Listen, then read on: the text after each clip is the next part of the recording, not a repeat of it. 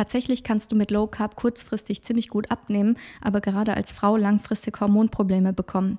Diese Podcast-Folge ist übrigens auch für dich, wenn du dich nicht Low Carb ernährst, weil du ein paar wichtige Infos bekommst in die Richtung, wie tickt der Stoffwechsel und warum lässt er sich nicht so einfach austricksen. Hello and welcome beim Feel Good for Good Podcast, dem etwas anderen Fitness-Podcast, der dir zeigt, wie dein Stoffwechsel Fitness und Figur beeinflusst, damit du aus dem Ernährungs- und Fitnessstress rauskommen und dir entspannt genau die Energie und den Körper aufbauen kannst, die du in deinem Leben haben möchtest.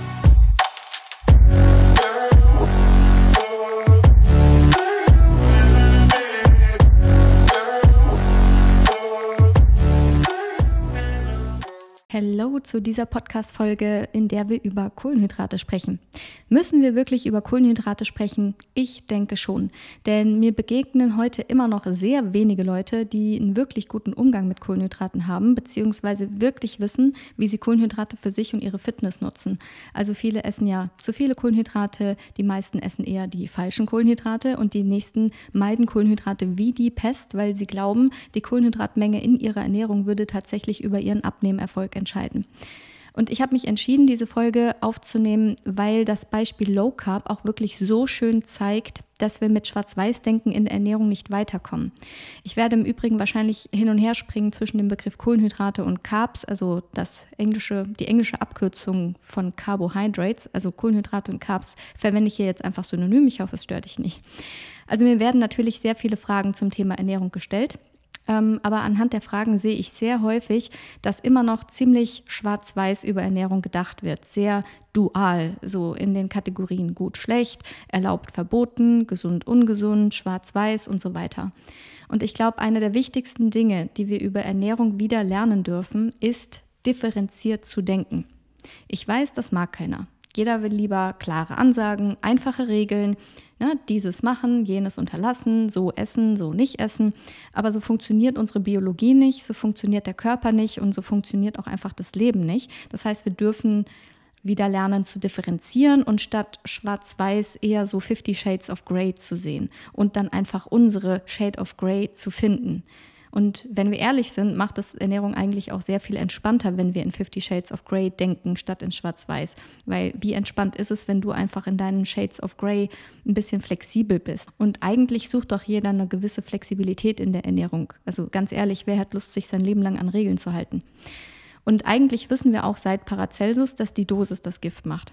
Und deswegen könnten wir auch einfach, anstatt uns zu fragen, Low Carb oder High Carb, lieber die Frage stellen, was ist denn die richtige Dosierung von Kohlenhydraten für mich? Und weil das ein komplexeres Thema ist, wird diese Kohlenhydrat-Episode auf zwei Episoden aufgeteilt. Heute möchte ich dir erzählen, warum Low Carb kurzfristig zu Fettverlust führt in den meisten Fällen und langfristig zu Hormonproblemen und Fettaufbau und warum es die bessere Idee ist, Kohlenhydrate gut verstoffwechseln zu können, als Kohlenhydrate einfach wegzulassen. In der nächsten Folge möchte ich dir dann erzählen, wie das funktioniert, dass du deinen Kohlenhydratstoffwechsel fit hältst. Okay, also tatsächlich ist es ja so, ähm, dass man mit Low Carb erstmal ziemlich effizient und auch entspannt abnehmen kann. Mit ziemlich effizient meine ich, dass es meistens sehr schnell geht und mit entspannt meine ich, dass man dabei meistens nicht hungern muss. Und so war es auch bei einer Kundin, von der ich jetzt erzählen möchte. Nennen wir sie einfach mal Lisa.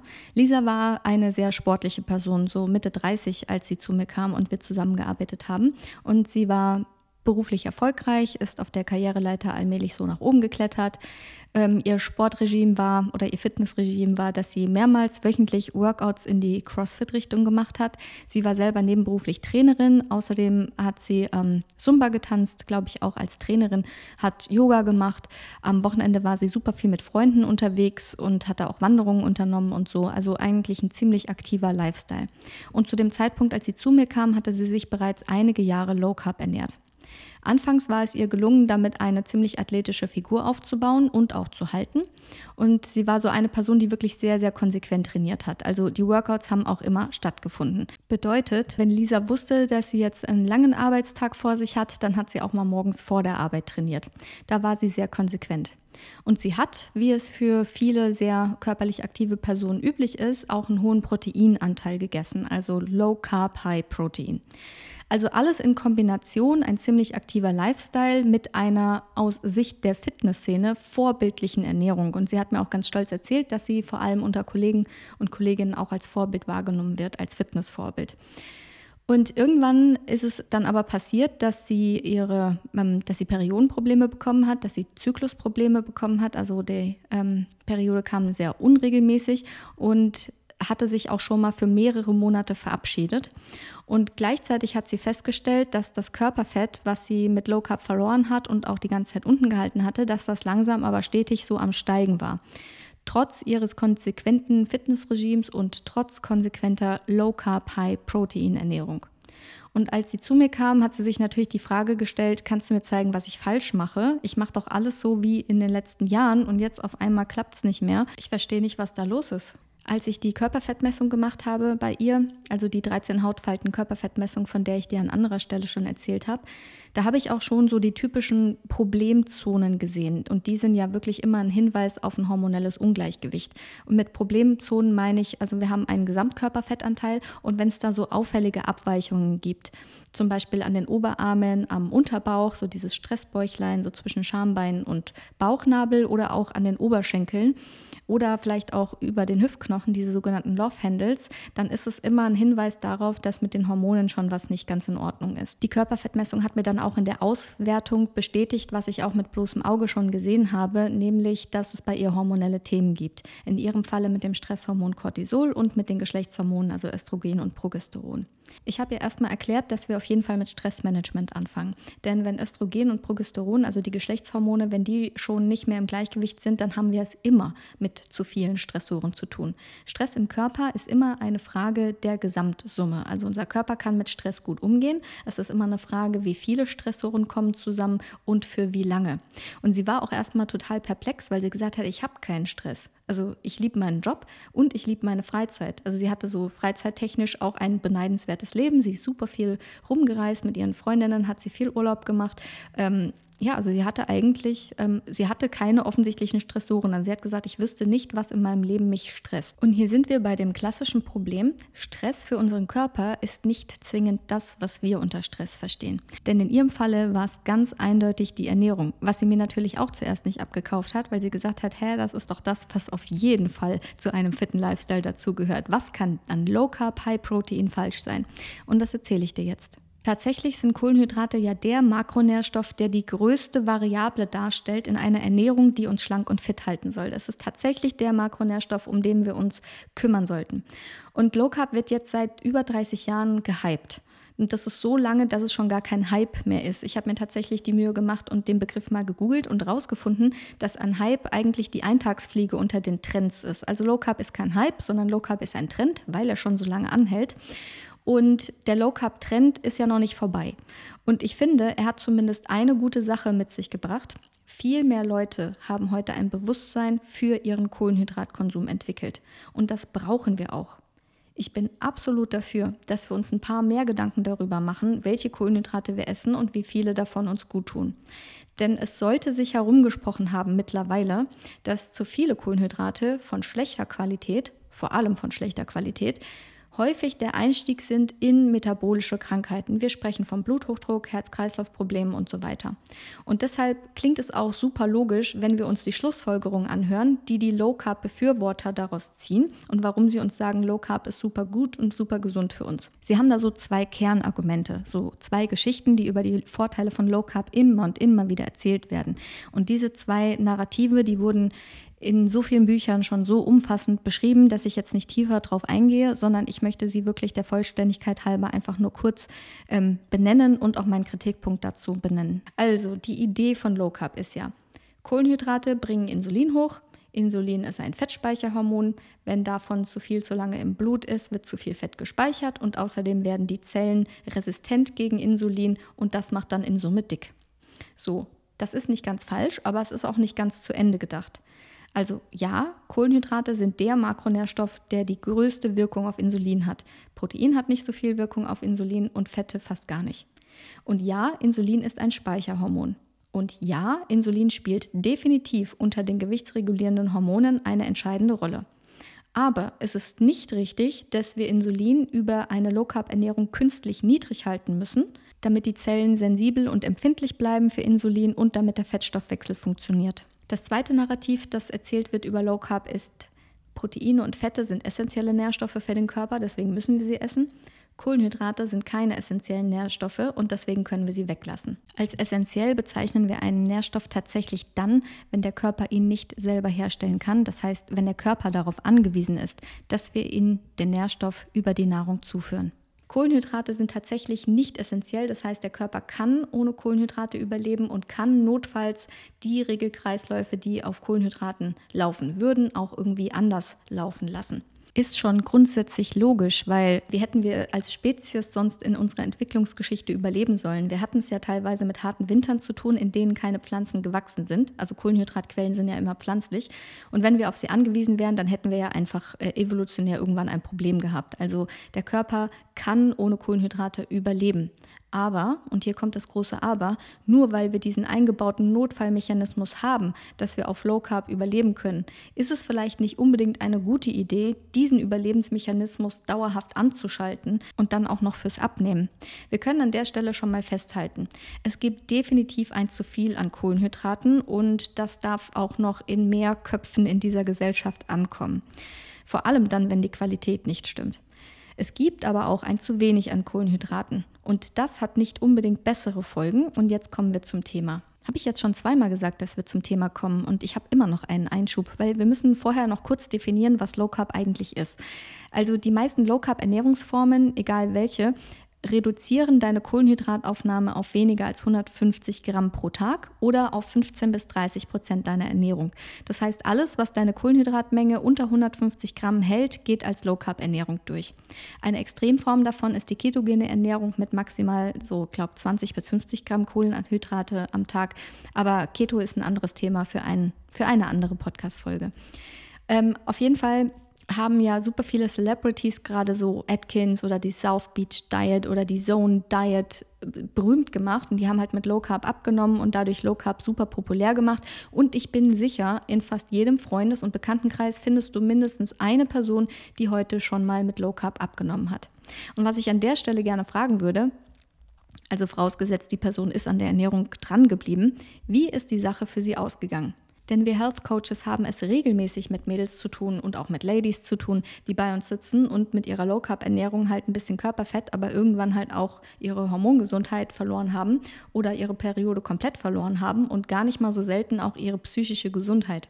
Und es geht in meinen Augen gar nicht klar, dass immer noch so wenige Frauen diese Zusammenhänge kennen bzw. über diese Folgen aufgeklärt werden. Heute wird es deswegen auf jeden Fall noch mal ein bisschen biochemisch. Tatsächlich ähm, werde ich heute wieder ein bisschen Nerdwissen auspacken, aber nur das Notwendigste. Und keine Sorge, falls dich diese Details überfordern, die Hauptaussage wirst du sicher verstehen. Hier ist der übliche Weg oder die Verwertung von Kohlenhydraten, wenn wir sie über die Nahrung zuführen. Wenn Kohlenhydrate in den Körper kommen und wir sie nicht durch körperliche Aktivität verbrauchen, dann werden sie zuerst in der Leber gespeichert, die zum Beispiel das Gehirn damit füttert und anschließend werden die Kohlenhydrate in der Muskulatur gespeichert. Was dann noch an Kohlenhydraten übrig ist, wird in Fett umgewandelt und in die Fettdepots gepackt. Daher auch die Obergrenze von 150 Gramm bei Low Carb, weil die Low Carbler sagen, ja, die Leberspeicherkapazität für Kohlenhydrate ist ungefähr zwischen 80 und 130 Gramm, je nach Person und Kapazität. Und dann hast du ja noch ein bisschen Muskulatur. Das heißt, das ist das, was auf jeden Fall ins aktive Gewebe kommt und so verhindern wir den Fett äh, Aufbau. Also daher kommt diese 150 Gramm ähm, Obergrenze. So, also die Leber gibt Kohlenhydrate dann ans Gehirn und wenn keine Kohlenhydrate da sind, dann kann die Leber noch aus Fettsäuren Ketonkörper für das Gehirn produzieren. Ketone sind so eine Art Supertreibstoff, hast du bestimmt schon von gehört. Gerade die Keto-Leute sind ja total scharf drauf, dass der Körper super viele Ketone produziert. Ist wie gesagt ein Thema für eine andere Podcast-Folge. Aber dieser Supertreibstoff ähm, ist dafür da, das Gehirn mit Energie zu versorgen, wenn gerade mal keine Kohlenhydrate im Spiel sind. Ist also ein super cleverer Überlebensmechanismus unseres Körpers. Also die Leber füttert das Gehirn entweder mit Carbs oder mit Ketonkörpern, das kannst du dir an der Stelle merken. Was passiert, wenn wir Low Carb kurzfristig einsetzen? Warum führt das so effizient zu Körperfettabbau? Erinnere dich nochmal an die metabolische Flexibilität, die wir in der letzten Folge besprochen haben. Also unsere Körperzellen haben ein duales System der Energiegewinnung. Entweder sie bauen aus Fettenenergie oder aus Kohlenhydraten. Und es ist wichtig zu wissen, sie machen nicht beides gleichzeitig. Es ist wirklich ein Entweder-Oder. Das heißt, wenn Kohlenhydrate im System sind, ist die Fettverbrennung unterdrückt. Und wenn die ähm, Kohlenhydrate gerade alle weggeschafft sind, dann kann die Fettverbrennung oder die Fettverwertung wieder stattfinden. Bist du metabolisch flexibel, dann kannst du problemlos lange Essenspausen machen, weil der Körper verlangt ja dann nicht nach neuer Nahrung, nach neuen Kohlenhydraten, sondern er kann entspannt an deine Fettreserven gehen.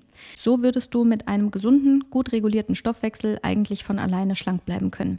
Jetzt ist es so, dass viele Leute nicht mehr so metabolisch flexibel sind. Das hat verschiedene Gründe, auf die ich in der nächsten Podcast-Folge eingehe.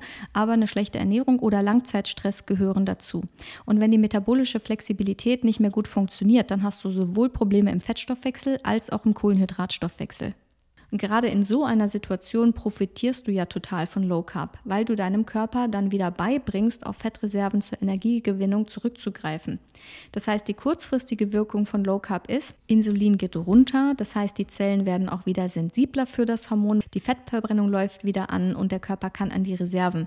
Und auch das Gehirn macht quasi einen Zuckerentzug und lernt wieder auf Ketonen zu laufen und verlangt nicht so häufig nach Zucker. Das heißt, du nimmst mit einer Low Carb Ernährung ähm, am Anfang sehr gut ab. Vor allem, wenn du vorher deinen Körper ein bisschen kohlenhydratabhängig gemacht hast oder dein Körper Probleme hatte, den Fettstoffwechsel gut laufen zu lassen. Also tatsächlich ist es so, dass Low Carb kurzfristig die Fettverbrennung oder den Fettstoffwechsel unterstützt.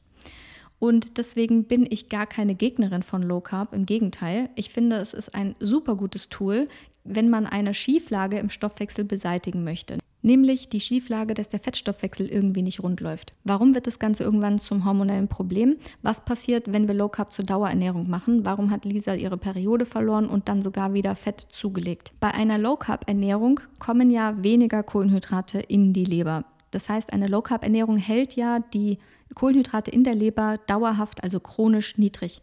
Und weil das Gehirn als Oberboss im Körper natürlich immer über alles Bescheid wissen will, passiert bei dauerhaft leeren Kohlenhydratspeichern in der Leber folgendes. Die Leber funkt eine Information an das Gehirn und zwar die Information, dass Energiemangel herrscht. Unser Gehirn ist ja grundsätzlich erstmal an unserem Überleben interessiert und deswegen reagiert das Gehirn sehr, sehr schnell, wenn es sich in seinem Überleben bedroht fühlt. Und das Gehirn interpretiert einen Energiemangel in der Leber so, dass wohl eine Hungersnot ansteht. Die logische Konsequenz für unser Gehirn ist dann, dass alle Systeme im Körper jetzt bitte sofort in den Energiesparmodus geschaltet werden sollen. Energiesparmodus ist ja als Begriff in diesem Podcast schon gefallen. Ich habe dir dazu mal das Handymodell erklärt. Also wenn der Akku auf deinem Handy leer geht, dann werden ja aktive Apps erstmal abgeschaltet, um Energie zu sparen. Und im Körper ist das genauso. Energiesparmodus ist also die Geschichte, wo alle Stoffwechselprogramme, die der Körper als Luxus betrachtet, erstmal runtergeschaltet werden. Und deswegen bekommen Frauen, wie auch meine Kundin dieser, häufig irgendwann Zyklusprobleme. Jetzt wird es erstens spannend und zweitens noch ein bisschen biochemischer. Wie wird der Energiesparmodus im Körper eingeleitet, wenn er eingeleitet wird? Das ist super wichtig zu verstehen. Der Energiesparmodus wird eingeleitet über die Schilddrüse. Jetzt hat sich ja jeder auf dem Schirm, dass die Schilddrüse ein super wichtiges Organ ist und eine nicht unbedingt irrelevante Rolle spielt in Sachen Gesundheit, Energie und Figur. Also die Schilddrüsenhormone steuern tatsächlich den gesamten Energiestoffwechsel und auch unseren Energieverbrauch. Und wenn der Energieverbrauch im Körper runter soll, weil der Befehl steht auf Energiesparen, dann wird der Schilddrüse gesagt, drossel mal bitte deine Hormone. Das Gehirn steuert also über den TSH-Wert die Schilddrüse an und die Schilddrüse produziert dann weniger von dem Hormon T3, das ist das aktive Schilddrüsenhormon. Ohne T3 bekommen die Körperzellen also nicht den Befehl, Energie zu produzieren. Und mit dem Runterregulieren der Schilddrüsenleistung beginnt das gesamte Drama, was unseren Energiestoffwechsel angeht. Denn die Schilddrüsenhormone steuern nicht nur über T3 den Energiestoffwechsel, sondern die steuern auch noch zwei weitere sehr, sehr mächtige Hebel. Das sind PGC1-Alpha und Stickoxid. Keine Sorge, die Begriffe musst du dir nicht merken. Ich erzähle dir mal, was deren Job ist. PGC1-Alpha ist unter anderem der Masterregulator, der die Anzahl unserer Mitochondrien in den Zellen reguliert. Mitochondrien sind ja die Viecher, die in unseren Zellen die Energie überhaupt erst herstellen. Also je mehr Mitochondrien du hast, desto mehr Energie wird in deinem Körper produziert. Im Energiesparmodus soll das nicht passieren, also wird PGC1-Alpha so reguliert, dass die Mitochondrienanzahl sinkt. Und auch Stickoxid hat unter anderem diesen Job. Stickoxid klingt giftig, ist aber bitte nicht zu verwechseln mit Stickstoffmonoxid oder Stickstoffdioxid, sondern Stickoxid ist ein super wichtiger Botenstoff in unserem Körper. Er reguliert den Blutdruck, hilft beim Lernen, macht uns leistungsfähig, richtet den Penis auf. Möglicherweise bekämpft er auch Krebszellen. Die Forschung ist noch an der Frage dran. Ähm, aber wenn du mal gehört hast, dass zum Beispiel rote Betesaft gesund sein soll, dann zum Beispiel, weil es Stickstoff, äh, nee, Stickoxid fördert. Und dieser Botenstoff, Stickoxid, ist so mächtig, dass dass du von folgenden Versuchen unbedingt mal gehört haben solltest.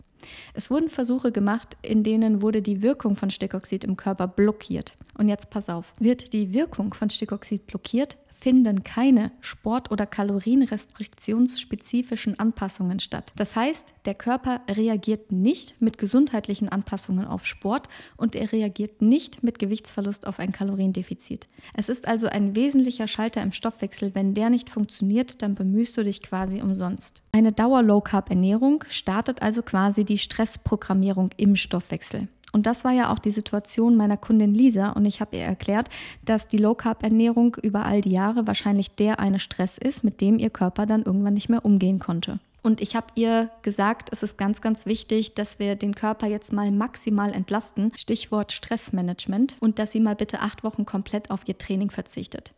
Bei der letzten Kundin, von der ich erzählt hatte, Susanne, hatte ich die Trainingseinheiten ja halbiert und die fand das schon nicht so geil. Bei Lisa habe ich die Trainingseinheiten erstmal ganz rausgenommen und sie fand das auch gar nicht mal so gut. Also sie war genauso wie Susanne überhaupt nicht amused, weil sie erstens super gerne trainiert hat und zweitens natürlich dann auch befürchtet hat, sie würde dann zunehmen. Sie hat sich aber zum Glück darauf eingelassen, also ist ja auch irgendwo die Voraussetzung, dass man zusammenarbeiten kann. Wir haben bei ihr den Stoffwechsel-Reset gemacht und im Ergebnis hat sie mehrere Zentimeter Körperumfang verloren. Das heißt, diese Abweichungen an Oberschenkeln und an den Armen, die sind zurückgegangen. Sie hat einige Prozent Körperfett und auch mehrere Kilo Gewicht verloren und die Symptome ihrer Östrogendominanz, also ihre verschobenen ähm, Geschlechtshormone, sind deutlich zurückgegangen. Also in der Zeit, in der wir zusammengearbeitet haben, ist das auf jeden Fall alles in die richtige Richtung gegangen. Und zwar mit mehr Kohlenhydraten und ganz ohne Sport und Training, weil ich gesagt habe, das ist jetzt erstmal raus. Und das zeigt mal wieder, dass Hormone viel wichtiger sind als Kalorien und dass du mit einem gut regulierten Stoffwechsel dein Fett nicht wegtrainieren musst. Und dass es bei Kohlenhydraten einfach für jede Person einen Sweet Spot gibt. Also dass es zu viel gibt, zu wenig und eine Menge, die ist genau richtig für dich und deinen Stoffwechsel. So, deshalb jetzt bitte nicht panisch mit Kohlenhydraten vollstopfen, aus lauter Angst, dass die Schilddrüse sonst schlapp macht. Sondern die Message ist, dass du gerade als Frau mit Low Carb Phasen sehr vorsichtig umgehen darfst. Du kannst Low Carb als mm, zeitlich begrenzte Ernährungsweise gezielt einsetzen. Aber als Dauerernährung würde ich dir wirklich davon abraten. Tatsächlich scheinen hier für Männer wieder andere Regeln zu gelten, denn ähm, der männliche Stoffwechsel scheint mit längeren Low-Carb-Phasen besser zurechtzukommen, beziehungsweise die können sich Low-Carb-Phasen länger leisten, bevor es zu diesen Stoffwechselanpassungen kommt. Ich finde, an diesem Low-Carb-Beispiel wird auch super gut deutlich, dass man den Körper halt nicht einfach austricksen kann. Also diese ganzen Fitness-Hacks, die so erfunden werden, ähm, ich finde, dass das Beispiel sehr schön zeigt, dass man den Stoffwechsel nicht hacken kann. Letztendlich ist der Körper wirklich ein Wunderwerk der Evolution. Er ist anscheinend sehr viel intelligenter als wir und er passt sich einfach an alles an. Und ich denke, das Beste, was wir machen können, ist die Intelligenz des Körpers einfach mal zu akzeptieren und lieber mit ihr zu arbeiten als gegen sie. Ich weiß, das war jetzt super viel Input, das war echt viel Information und deswegen fasse ich dir noch mal kurz zusammen, was jetzt die wichtigen relevanten Aussagen heute sind. Also Low Carb scheint ein gutes Tool zu sein, um bestimmte Schieflagen im Stoffwechsel zu beheben, wie zum Beispiel eine Zuckerabhängigkeit oder eine schlechte Insulinsensitivität oder einen gehemmten Fettstoffwechsel. Bei einer langfristigen Low-Carb-Ernährung kann es dir halt passieren, dass du am Ende mit einem runterregulierten Stoffwechsel, einem sehr viel niedrigeren Grundenergieumsatz und einem noch niedrigeren Energieverbrauch dasitzt. Und, wenn du Pech hast, dein Körper erstmal schlechter bis gar nicht mehr auf Trainingsreize und Veränderungen in den Kalorien reagiert.